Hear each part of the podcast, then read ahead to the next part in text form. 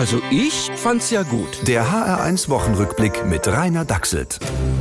Christian Lindner heiratet auf Sylt.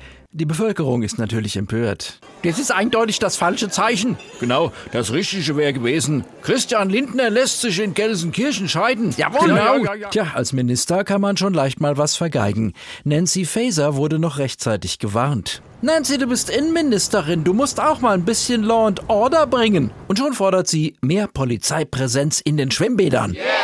Polizeihauptbademeister Yilmaz hat im Hanauer Freibad gerade seinen Dienst angetreten. Wie ist die Lage? Ja, jetzt erstmal ruhig. Wir haben mehrere verdächtige Blutspuren forensisch untersucht, aber das ist alles Ketchup. Gute Nachrichten. Wir schalten später nochmal rüber, denn jetzt stellen wir die Frage der Woche. Was ist der beste Job der Welt?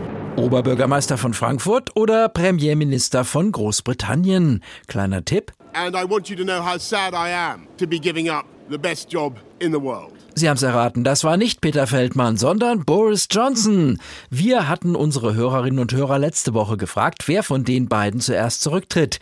Einhellige Antwort? Also ich glaube, wer zuerst in Flagranti bei einer Corona-Party erwischt wird, wie er mit minderjährigen russischen Agentinnen silberne Löffel klaut. Genau. Das ist es. Ja. Jetzt ist es doch vorher schon soweit bei beiden. Und wie geht's Polizeihauptbademeister Yilmaz in Hanau? Ja, hier sind wir leider von einer Gang, teilweise Minderjähriger, mit Spritzwaffen attackiert worden. Wir warten jetzt auf Verstärkung. Das klingt nicht gut.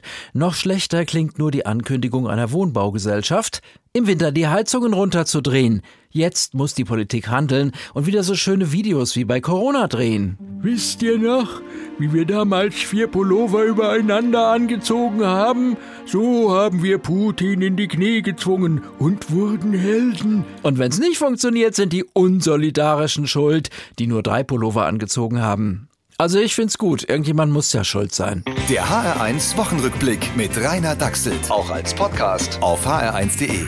HR1. Genau meins.